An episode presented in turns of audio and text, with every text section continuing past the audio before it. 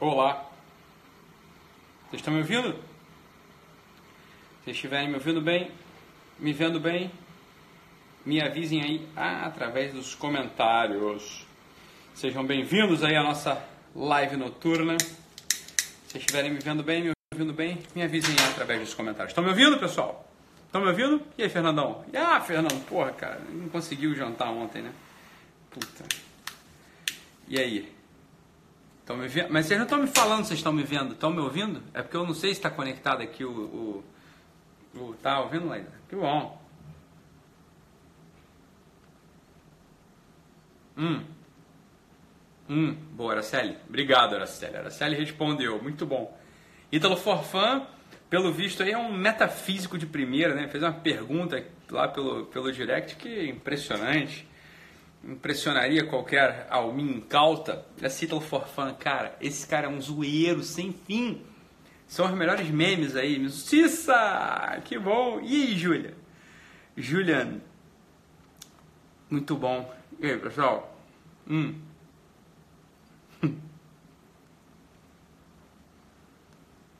E aí, Vandina? Saudade, Vandina. Por falar em saudade, o que vocês acham que é o tema da live de hoje? exatamente sobre isso. exatamente sobre a saudade. É exatamente sobre a saudade. É, é incrível, né? Que alguns temas você vai procurar assim os temas na, na, na, obra de certos filósofos, né, de certos autores, e você não encontra o autor falando sobre o tema, né? É curioso, você procura às vezes na própria na própria é, na própria religião, né? Tema ali, você vai na, nas religiões cristãs, né? Na religião cristã, e aí você de repente você pergunta ali, por exemplo, na região cristã, no, no, nos, nos, livros né, sobre, sobre cristianismo, você pode fazer uma certa pergunta. Né? Fala assim, o que, que Cristo estava fazendo ali naquela época que ele não estava, né, sei lá, dos 12 aos 30 anos, sei lá, né, por exemplo. Que... E aí você não vê literatura sobre o assunto, né? Ou então você vai, de repente, na obra de um outro filósofo e pergunta aí sobre esse tema, né? um filósofo desses mais realistas, etc. É o assunto da solidão, né? E você não vê muito pessoal falando sobre isso, né? Você não vê muito pessoal falando sobre isso. Aí você tem que entender uma coisa, olha, às vezes não falar sobre o assunto é exatamente o tratamento correto para a questão, né? Então, por exemplo, quando as religiões cristãs, é, elas não, não falam sobre o, aqueles anos ocultos da vida de Cristo, é porque é isso mesmo, entendeu? Não é, não é você saber isso. Ali tem, ali tá o conteúdo da coisa, tá? Não é pra você ficar futucando, imaginando, conjecturando, não. Você vai tentar entender a partir do ocultamento, a partir da não informação, você vai tirar ali o símbolo poderoso. E, por exemplo, a solidão é um desses temas, né? Que para alguns filósofos ele sequer aparece em toda a, toda a vastidão da sua obra. Às vezes você tem filósofos com uma obra muitíssimo extensa, muitíssimo importante, e você não consegue encontrar ali referências sobre esse assunto da solidão. Né? Se você fizer uma busca sobre o assunto da solidão, uma grande parte do, de, de, filósofos importantes, de pensadores importantes, não trata do assunto, não trata do assunto da solidão, né? não trata do assunto da solidão. E né, é, é curioso, né? Você vou olhar ali, pela, você vai pegar minhas 270 lives quase gravadas, aí sei lá quantas são, né?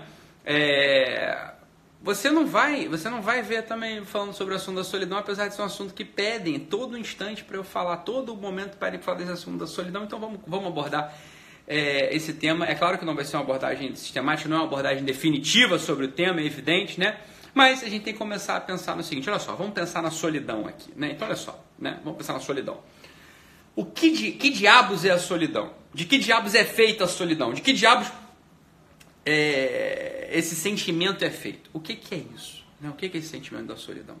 E a, primeira coisa que a gente pode pensar é em certas vidas, em certos modelos de vida, né? que só funcionam na solidão.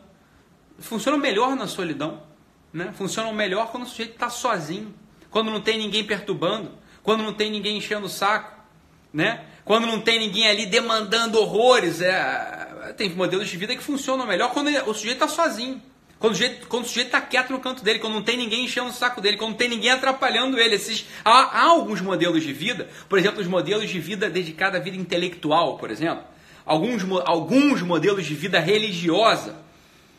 E você não vai ver ninguém reclamando disso, pelo contrário. Pelo contrário, esses sujeitos, né, um, sujeito, um sujeito que tem uma aptidão intelectual, o que está rezando é para ele ter um momento de solidão. Ele está rezando, às vezes, para ele parar de encher o saco dele, para não ter ninguém do lado dele, para não ter ninguém ali perto perturbando a cabeça dele. Então, só a partir dessa análise, a gente já começa a ver o seguinte: olha, a solidão em si, talvez ela não seja um problema. Talvez ela não seja um problema. Então, qual seria o problema dessa, dessa dita solidão? Né? Dessa dita solidão que, que tantas pessoas às vezes né, se afetam, que as pessoas não querem se defrontar. Né? Muitas vezes, né, a pessoa que está sofrendo, a pessoa que está ali né, dizendo que sofre porque está só, dizendo que sofre porque tem solidão, né? A maior parte dela, não estou falando todas, existem solidões dramáticas, né? Sobretudo aquelas solidões que, que implicam num abandono, num abandono de necessidades físicas é, triviais, mas eu não estou falando dessas. Eu estou falando daquelas solidões, da solidão do sujeito saudável, do sujeito normal, que fica reclamando que está sozinho, né? Que sozinho, ele está reclamando que está sozinho. Do que, que será que ele está reclamando de verdade? Olha, em regra, esse sujeito que está reclamando né, da solidão né, é um sujeito extremamente, extremamente egoísta. Né? Outro dia eu vi um meme desses na internet, eu achei perfeito, é que eu realmente não lembro onde eu vi esse meme. Mas era uma pessoa, era uma menininha reclamando, ah, ninguém me chama pra nada. Aí a tirinha embaixo era assim, né? Uma, menina, uma amiga ligando, né? Vamos sair hoje? Aí ela, ela dizendo, ah, hoje não dá. A maior parte das vezes, né? A maior parte das pessoas, a maior parte das pessoas que está reclamando de solidão, é uma pessoa extremamente chata. É uma pessoa que só está olhando para o seu próprio umbigo. É uma pessoa que só quer, ela só quer que os seus programas sejam executados. Ela só quer que as suas ideias estejam na roda. Né? É uma pessoa que não tem uma certa flexibilidade, uma flexibilidade biográfica para poder ceder nas suas ideias. Né? Não, ela na verdade o que ela está reclamando não é de solidão. Essa, a maior parte das pessoas está reclamando de solidão, ela está reclamando o seguinte: por que, que o mundo não me aceita? né? Do jeitinho que eu sou. Né? Por que, que o mundo não me aceita do jeitinho que eu sou? No curso de psicólogos agora, desse final de semana, uma parte das coisas. A gente falou ali de algumas coisas, mas tem uma coisa que, que a gente falou que é isso, olha só. Né? Veja, o olhar do outro sobre mim, a expectativa do outro sobre mim, me determina sim e deve me determinar. Alguém que vem com esse papinho aí, né? Não, eu sou eu, né? Independente do que, que o outro tá achando de mim, independente do outro, né? Independente da expectativa do outro. Mas que ideia é essa de Jerico? Olha, uma grande função da maturidade humana, uma grande função da maturidade humana é você ser mais você quando você atende a expectativa do outro. Pense nisso. Olha só, vou repetir, porque isso aqui é um pouco o contrário de tudo que a gente ouviu. É tudo que a gente ouve. Quando você é um sujeito maduro, você é mais você quando você atende a expectativa do outro. Olha só que coisa curiosa. Isso que ele está falando não é o doutor Ítalo sozinho, não. Existe toda uma linha psicológica que trata justamente dessa relação do indivíduo com a comunidade. Toda, to, praticamente toda, praticamente toda a teoria do Adler, do Alfred Adler, conhecem o Adler, né? As pessoas conhecem em geral Freud, dizem que conhecem o Freud, dizem que conhecem o Jung, mas toda, praticamente toda a psicologia do Adler é isso, a psicologia da comunidade. É o sujeito que se torna mais ele quando diante da sua comunidade, diante do seu marido, diante dos seus filhos, ele se torna mais ele na medida na medida em que ele serve, na medida em que ele cumpre o seu dever. Olha que coisa curiosa, olha que grande panorama se abre aqui pra gente. Então, então quer dizer que quando eu estou na frente de alguém e de repente eu abandono certos planos, eu abandono certos projetos, sei lá, né? Eu não me anulo? Não é essa pergunta que todo mundo sempre faz, né? Ah, mas se eu fizer isso o tempo todo, eu vou me anular. Eu vou te dizer o que, que vai anular, né? O que, que vai anular? Né? Vai anular o seu defeito, vai anular aquele amor próprio desordenado, vai, vai, vai ser anulado né? Sem dúvida você vai anular aquela soberba enorme, né, de você achar que todo mundo tem que te servir o tempo todo. Isso tudo com certeza vai ser anulado. Agora, para para imaginar uma vida assim, que maravilha ela não é. Né? Isso aqui está falando de maturidade. Uma pessoa que rejeita isso fala, não, então não é assim. Tenha certeza, você ainda é imaturo. Ponto. Simples assim, não tem problema nenhum. Todo mundo tem direito de ser imaturo. Agora, não tem direito de continuar querendo ser imaturo. A gente tem que querer olhar e falar, porra, então é mesmo? Isso você está me dizendo? Então quer dizer que essa psicologia da comunidade, a psicologia do indivíduo, a psicologia do sujeito diante da comunidade, ela é superior a essa psicologia que só fala dos movimentos interiores consigo mesmo? Mas é claro que ela é. Mas é claro que ela é. Mas que bobeira alguém que acha que diante do seu marido, diante da sua esposa, diante dos seus filhos, diante da, do, da demanda do outro, né? Atendendo a demanda do outro, sendo determinado pela demanda do outro, vai ser inferior? Como vai ser inferior? Me explica isso. Como você vai ser inferior, porra? Você está exercendo uma função superior do teu espírito. Que, que função é essa? É a função de alguém que é útil de alguém que sabe fazer coisas no mundo, e justamente porque ele é útil, sabe fazer coisas no mundo, é o outro olha para ele e espera algo dele. E esse esperar encontra justamente a entrega. Olha que coisa bonita, bicho. Olha que coisa bonita. Você veja se não há beleza. Eu tô, é uma pergunta que eu vou te fazer. Veja se não há beleza nessa cena, né? Um médico com fome indo indo jantar Chega uma família com um sujeito né, no colo, o pai de família no colo, com a barriga aberta. Né, a barriga aberta. Porque, numa, né, porque foi envolvido ali num acidente e pá, levou uma machadada na barriga. Mas não é óbvio que esse médico ele vai botar sua fomezinha no bolso e vai pegar esse pai de família e vai correndo com ele justamente para o centro cirúrgico para resolver aquele problema. Mas não é óbvio isso? Não é, não é claro que, que é isso que você espera do médico, cirurgião? Não é claro? Quem vai falar o contrário? Quem vai falar o inverso disso? Ah, não, Ítalo, qual que absurdo? Porque a, o desejo dele de se alimentar é superior, porque é dele. Mas que ideia de jirico. Agora, por que, que nesse exemplo fica claro que o médico tem que fazer isso? Você vai falar, ah, porque ele é médico. Mas ó, não é isso, não. Eu vou te dizer como é que é a situação crua. A situação crua é a seguinte, porque esse sujeito, né? Ele tem uma série de expertises, ele sabe fazer algo que ninguém mais sabe. E aquela, aquela pequena comunidade, mãe, filha e pai de família esfaqueado, dependem do saber daquele médico. Então, quando aquele médico bota a sua fomezinha, então, a pizza já chegou, a pizza está quente, a pizza de pepperoni deliciosa, ele ia jantar aquilo naquele momento, maravilha. Ele vai botar esse desejo dessa fome dele, esse desejo interior dele no bolso, no bolso, vai parar ele não vai pensar nele. Ele vai se determinar pela expectativa do outro. Não é óbvio que é isso que você espera de um médico ali nessa situação? É claro que ele espera. É claro que você espera isso. Eu também espero isso. Todo mundo espera isso. Óbvio. Porque a gente está diante de alguém maduro. Por que diabos a gente permite que a gente não seja maduro? Quando existe uma expectativa da comunidade, uma expectativa do outro, a gente fala: ah, não. Primeiro, meus movimentos. Sabe o que vai acontecer contigo se você continuar assim? Você jamais vai amadurecer. Jamais vai amadurecer. Por quê? Porque você vai abrir mão de uma utilidade no mundo. Olha só que coisa terrível. Quando você toda. Não, né? Eu vi esses dias um post. Um post, né? Nossa, mãe triste, né? Um sacerdote desses famoso aí.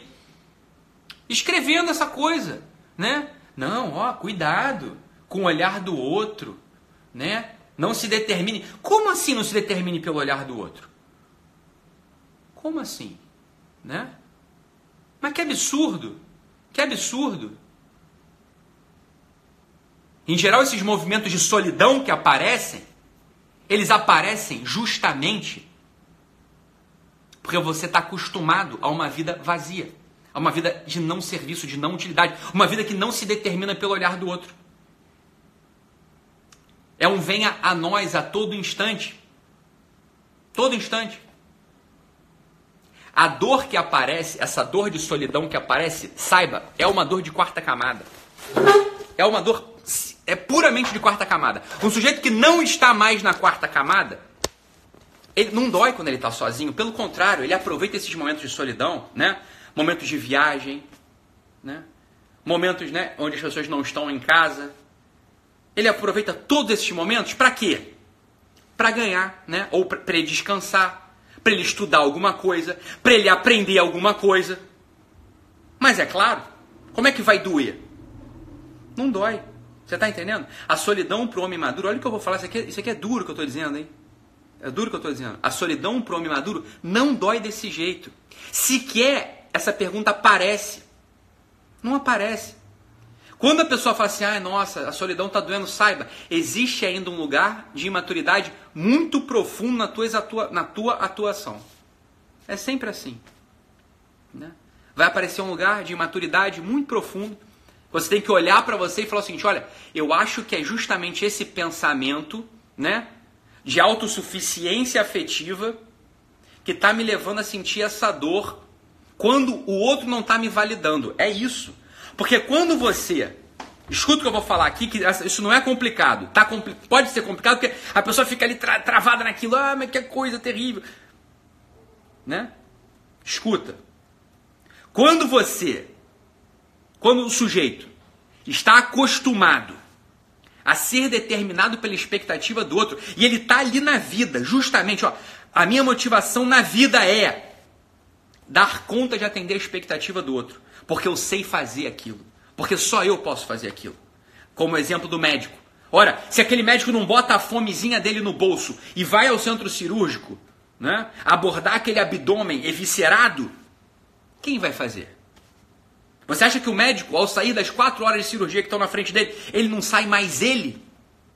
Cansado, com fome, talvez até um pouco puto, mas íntegro.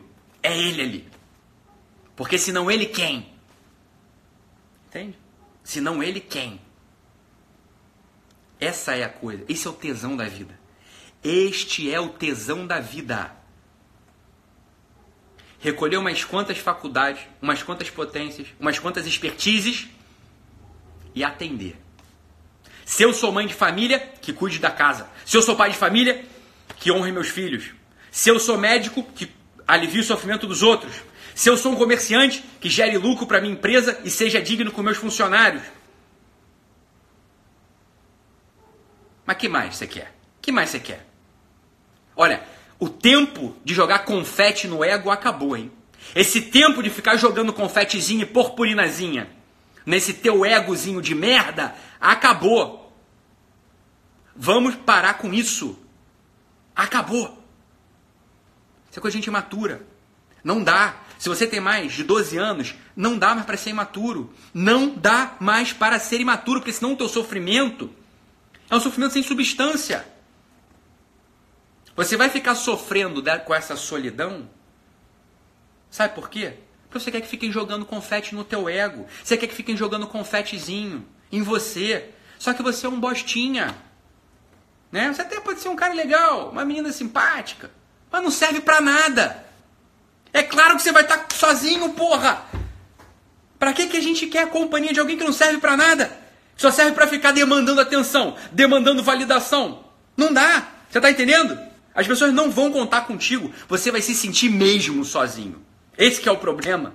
Você vai mesmo se sentir sozinho. Porque você tá sozinho. Companhia nesse mundo, meu amor. Companhia nesse mundo é serviço. Você faz a companhia aos outros. Você está entendendo isso? Ninguém te deve nada. Nem companhia. Ninguém te deve nada. Isso é libertador, porra. A companhia nesse mundo é você que dá aos outros. É só isso que é possível nesse mundo. Busque outra coisa para você ver o que acontece contigo. Né? Busque outra coisa. Ah, Ítalo, e a companhia de Deus? E a companhia? Porque Deus está sempre presente. Cara, se você não tem religião, você não vai sentir a companhia de Deus nunca. Você está entendendo que também é esforço? É óbvio que ele está presente. Mas você não abre a presença para ele. Você vai continuar se sentindo sozinho, porra. Coisa mais óbvia. Coisa mais óbvia do mundo. Que coisa mais óbvia do que essa, porra? Coisa mais óbvia. Ter função no mundo. Ter função no mundo. Servir, ser útil. Saber que ninguém te deve nada. Como é que você fica preso na quarta camada? Não fica, você vai sair dessa quarta camada. Você está entendendo? Essa dor de solidão não aparece mais. não aparece mais. Não aparece mais. Tenta outro caminho. Se você conseguir, você me conta. Não tem. Não tem outro caminho. Aproveite esses momentos, né? De falta de companhia para você descansar, né? Recuperar, né? Recarregar as baterias, como falam. Ler algo que você tinha que ter lido, aprender algo que você tinha que ter aprendido, né? Você volta mais forte para servir mais, para ser mais útil, para estar diante da sua comunidade exercendo a função, exercendo uma função, sendo útil, portanto. Porra, que tesão. Caralho, que sentido. A vida, então, pronto, começa a ter sentido a partir de então. Até aí, meu amigo, até esse lugar aí que eu tô falando, não tem, não tem. Isso é uma é... criancinha, não dá ainda, né? Não dá ainda. E aí tá o ponto. Aí tá o ponto central, né? Eu tava falando do Alfred Adler. O complexo central para Alfred Adler não é o, com, o, o complexo de Édipo como é para o Freud, né? Complexo de Édipo. O desejo do incesto e do parricídio. Matar o pai e transar com a mãe. Não é isso. Para o Adler não é isso. O Adler fala o seguinte, ó, tem um complexo de inferioridade aqui, é isso que te puxa para baixo. Essa, esse medo, entre aspas, não é isso, né? Claro que não é, é muito mais profundo. Mas para que a gente se entenda aqui, esse medo de ser inferior é o que te trava. Esse medo de ser da inferioridade, ah, mas se, mas se eu servir o meu marido, se eu servir o meu filhinho, se eu servir o meu, meu patrão, eu vou me anular, eu vou ficar inferior. Porra, é contra esse complexo que você tem que lutar, isso só se vence às custas de serviço. Não é paradoxo, é a realidade da vida. Faça isso para você ver o que acontece. Sirva, né? Sirva um café para sua secretária. Sirva um café para o seu chefe. Aí você você vou me tornar inferior. É o inverso. É o serviço que te tira desse lugar. É o serviço que dá sentido. Porra, que dificuldade é essa? É medo? É medo. É o complexo, é o complexo de inferioridade puxando para baixo. Eu tô aqui justamente para botar ele na tua cara e dizer o seguinte: não é complexo de inferioridade, é inferioridade mesmo. Você é inferior. Você é. Quando você não serve, quando você é narcisista, você é inferior mesmo. Quando você não sabe fazer nada, você é inferior. Quando você não serve para nada, você é inferior. A que dificuldade tem nisso? Não tem problema. É aquela, aquela coisa que o pessoal toda hora me pergunta. Né? Ítalo, né? Como é que eu aumento minha autoestima? Sendo estimável, sendo alguém que possa ser estimável. Como é que você quer que alguém te estime? Como é que você quer que alguém te ame se você não é amável, se você é um pé no saco? É o que eu estou dizendo. Veja bem, não é complexo de inferioridade, é inferioridade mesmo. E eu estou falando que eu estou falando grego, aqui não estou falando grego. Todo mundo sabe assim, desde que o mundo é mundo, é que se esquece dessas coisas, né? Aquele papinho que sempre a gente ouviu, mas a gente esquece, a gente quer dar ouvido a outros papinhos, mas aquele papinho que não é papinho absolutamente, que é a verdade da vida, que é aquele que serve, é o maior, os últimos serão os primeiros. Porra, que novidade eu estou trazendo aqui? Nenhuma! Não tem novidade, tem um esquecimento vital aqui. Aquele que serve é o maior. Porra, que caralho, que, que novidade tem nisso que eu estou falando? A gente só tá esquecido dessa porra. Mas isso é tão velho quanto o mundo. Isso é tecnologia de dois mil anos. Mas se a gente esquece disso, aí pronto. Esse papinho de solidão. Porra, aí começa. Né? Essa neurose coletiva, essa histeria coletiva. Aí começa. Não, tá aqui para limpar. Tá aqui para reinstalar a gente no lugar tão velho quanto andar para frente. Porra. Não tem nada de difícil nisso que eu tô falando. Isso aqui é a coisa mais óbvia do mundo. Quando você aparece numa comunidade e serve essa comunidade, você é mais você. Né? Você é mais você. Você não é menos você. Coisa velha. É velha, é tão velha quanto andar para frente, porra. Lembre-se disso. Lembre-se, sem medo. Esse medo que você tem de se diminuir, de se anular quando você serve, Esse é um medo enxertado, porque a realidade jamais demonstrou isso. Jamais demonstrou isso. Né? A realidade nunca. A realidade mostra o contrário. Por quê? Por quê? Porque só pode servir quem é forte. Só serve quem é forte. Porque quem serve sabe fazer, sabe o que faz, já estudou aquilo, já trabalhou naquilo. Né? Então é claro que não vai aparecer fraqueza, só aparece força, porra. Só aparece força. Relembrem-se disso sempre. Né? Relembrem-se disso sempre. Né? Esse é o ponto central. Esse é o ponto central. O complexo lá de inferioridade do Adler, ele só se vence às custas de serviço. Vamos, vamos, vamos relembrar essa porra sempre. Sempre. Todo dia. Né? Ninguém te deve nada, meu amor. Ninguém te deve picas. Picas. A companhia nesse mundo é a companhia de quem serve. Esse sujeito está sempre acompanhado. Não tem espaço para solidão nele. Este sujeito que serve, ele nunca tem solidão. Nunca. O sujeito que está ali, sentado na sua poltrona, com uma boca escancarada, cheia de dentes, esperando a morte chegar, esperando que todos o sirvam. Esse está sozinho. Claro que ele está sozinho. Ele é inútil. Porque ele não serve. Agora, quando eu falo servir, eu não estou falando de grandes voos. Eu não estou falando de você pegar um avião e ir para a África eu não estou falando de você recolher centenas de milhares de reais e montar uma campanha para ajudar o pessoal lá da cidade mineira que está soterrada. Não estou falando disso. Se você pode fazer isso, faça. Se você não pode fazer isso porque você ainda é pequeno, porque você tem uma função social que não te permite nada disso, tanto faz. O serviço está aberto a todos, ao mendigo da rua, como ao imperador do mundo. Todo mundo tem que servir. Todo mundo tem que servir. Todos. Esse é o único caminho para a felicidade, porra. Esse é o único caminho para a companhia nesse mundo. Só assim você tem companhia. Só assim você fala show solidão. Show solidão. Então olha só, você que está aí sentindo sozinho, sozinha, já há algum tempo, olha para mim e, e, me responde com sinceridade. Né? Tu é meio inútil. É ou não é? Você é meio inútil. Você não serve para grande coisa. Né? E quando você faz alguma coisa pelo outro, você faz assim: joga confete em mim, joga confete em mim, joga purpurina em mim. É ou não é? É ou não é?